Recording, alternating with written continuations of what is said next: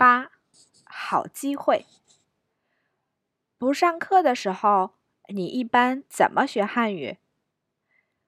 我太太的爸爸妈妈在中国，他们经常打电话，所以太太和他爸爸妈妈聊天的时候，我也会听。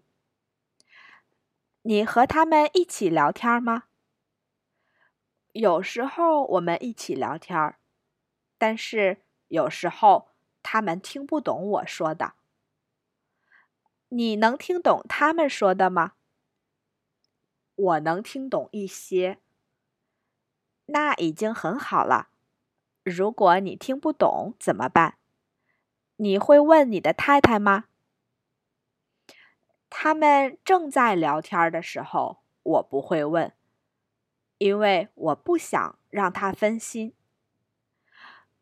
你可以先录下来，然后再听几遍。听不懂的可以问你的太太，这是很好的学习机会。对，这是好机会。对我来说，这是机会，也是动力。哇，对，我非常非常喜欢“动力”这个词，你总是让我很惊喜。